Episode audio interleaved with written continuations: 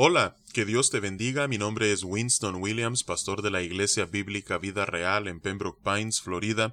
Bienvenidos a otro episodio de Vida Devocional, un ministerio de la Iglesia Bíblica Vida Real, cuya misión es sembrar la verdad de la palabra de Dios en los corazones de los hombres y cosechar vidas nuevas para el reino de Dios. Para más información puedes visitar nuestra página web www.ibvidareal.org o seguirnos en redes sociales en arroba Vida Real. En este día estaremos meditando en el Salmo 142. Este nuevamente es un salmo de David, cuyo título es Petición de ayuda en medio de la prueba. ¿Y cuál prueba en particular? Nos dice el epígrafe que este no solamente es un masquil de David, sino que además es una oración que hizo cuando estaba en la cueva. Si nosotros vemos la vida de David, esto puede ser una referencia a dos momentos en su vida, pero que ocurrieron en una misma etapa. Esto lo vemos ya sea en el primer libro de Samuel capítulo 22 o en el capítulo 24. En ambos pasajes David se, se encuentra escondido en una cueva, pero la etapa de la vida de David es mientras él huía de el rey Saúl cuando éste lo estaba persiguiendo por todas partes, queriendo acabar con David por celo, por orgullo, por no querer ceder su trono a otro que no fuera un descendiente suyo. Así es que es en medio de esta gran prueba que David está experimentando que encontramos este salmo escrito. También hay otro salmo que se escribió en el mismo contexto y es el Salmo 57. Y por eso, al leer este salmo encontraremos algunas similitudes entre lo que David está escribiendo en este y en aquel salmo. Así es que vamos a darle lectura a este salmo breve de solamente siete versículos y luego meditaremos en su contenido. Dice la palabra de Dios, Con mi voz clamaré a Jehová, con mi voz pediré a Jehová misericordia. Delante de él expondré mi queja, delante de él manifestaré mi angustia. Cuando mi espíritu se angustiaba dentro de mí, tú conociste mi senda. En el camino en que andaba me escondieron lazo. Mira a mi diestra y observa, pues no hay quien me quiera conocer. No tengo refugio, ni hay quien cuide de mi vida. Clamé a ti, oh Jehová, dije, Tú eres mi esperanza y mi porción en la tierra de los vivientes. Escucha mi clamor, porque estoy muy afligido. Líbrame de los que me persiguen, porque son más fuertes que yo. Saca mi alma de la cárcel, para que alabe tu nombre. Me rodearán los justos, porque tú me serás propicio. Que Dios bendiga su palabra en este día. Vemos entonces que David comienza con una afirmación. Y esa afirmación es que él clamará a Jehová con su voz y con su misma voz pedirá de Jehová misericordia.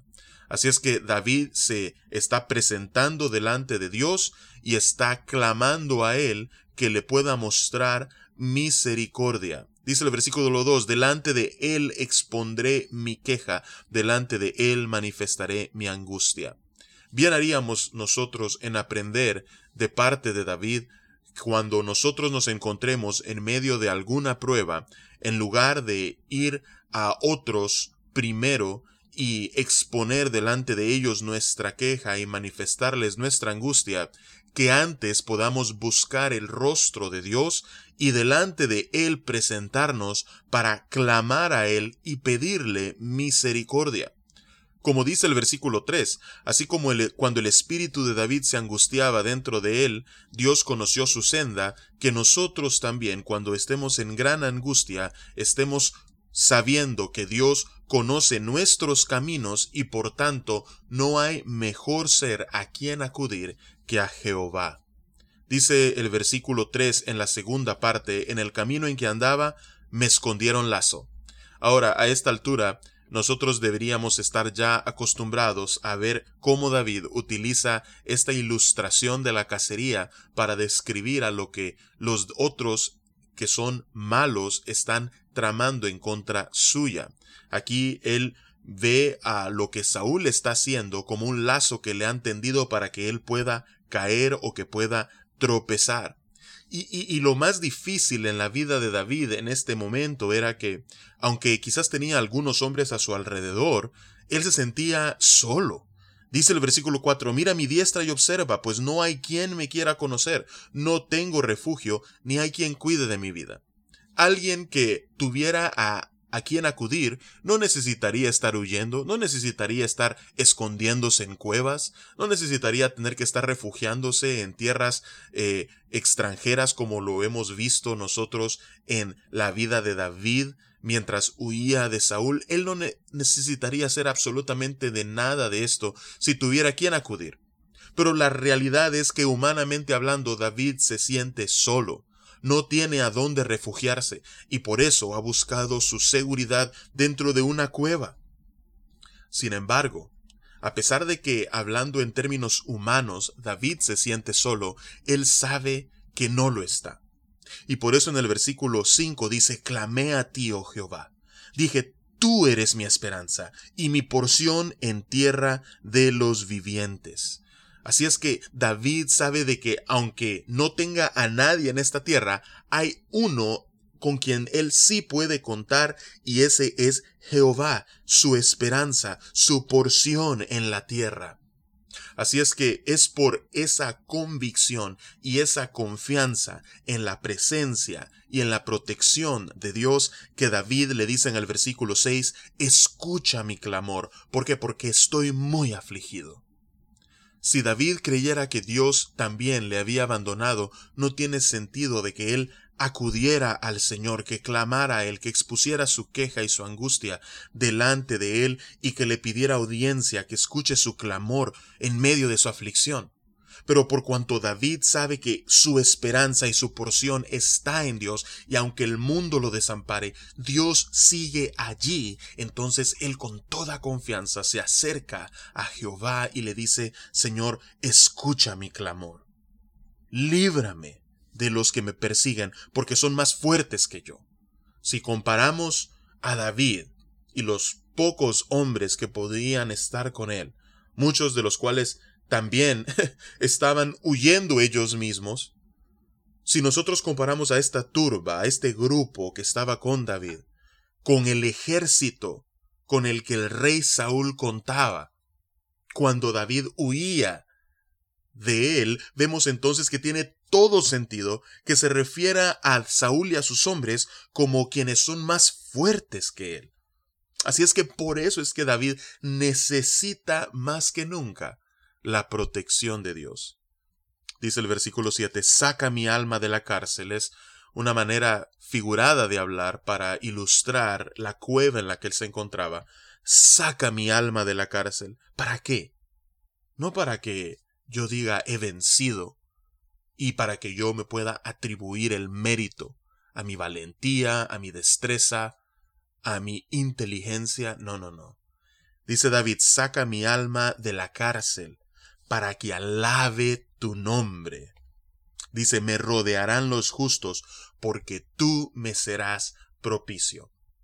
Vemos que en el corazón de David lo que aquí está en juego es la alabanza del nombre de Dios y al mismo tiempo en ese corazón hay convicción y confianza en Dios y en su protección y lo vemos porque Él está declarando en realidad que los justos le rodearán porque porque Dios le será propicio. Dios había sido propicio en la vida de David hasta ahora. Hasta este momento Dios ya ha ungido a David como el rey de Israel entonces David ha sido de las palabras que Dios ha hablado, fundamentado en lo que Dios ya ha decretado para su vida y para su pueblo. David está convencido que Dios le será propicio. Así es que nosotros haríamos bien en cuando nosotros miramos hacia el futuro y declaramos algo que eso esté anclado en las palabras que Dios nos ha hablado en la escritura y no en nuestras propias especulaciones, deseos o imaginaciones. Aquí David no estaba especulando o imaginando absolutamente nada. David estaba afirmando que lo que Dios había hablado, así se cumpliría. Así es que es por eso que David puede decir de Dios, últimamente mi esperanza está en Él, en aquel que me ha hablado y en aquel que me ha ungido. Mi esperanza y mi porción es Jehová. Así es que yo te pregunto en este día, cuando tú te encuentras en medio de prueba y angustia, ¿En dónde está tu esperanza? ¿Quién es tu porción? Te animo en el nombre de Jesús, que tu esperanza y tu porción, y delante de quien tú te presentes para elevar tu queja y manifestar tu angustia, buscando su refugio, que ese sea Jehová.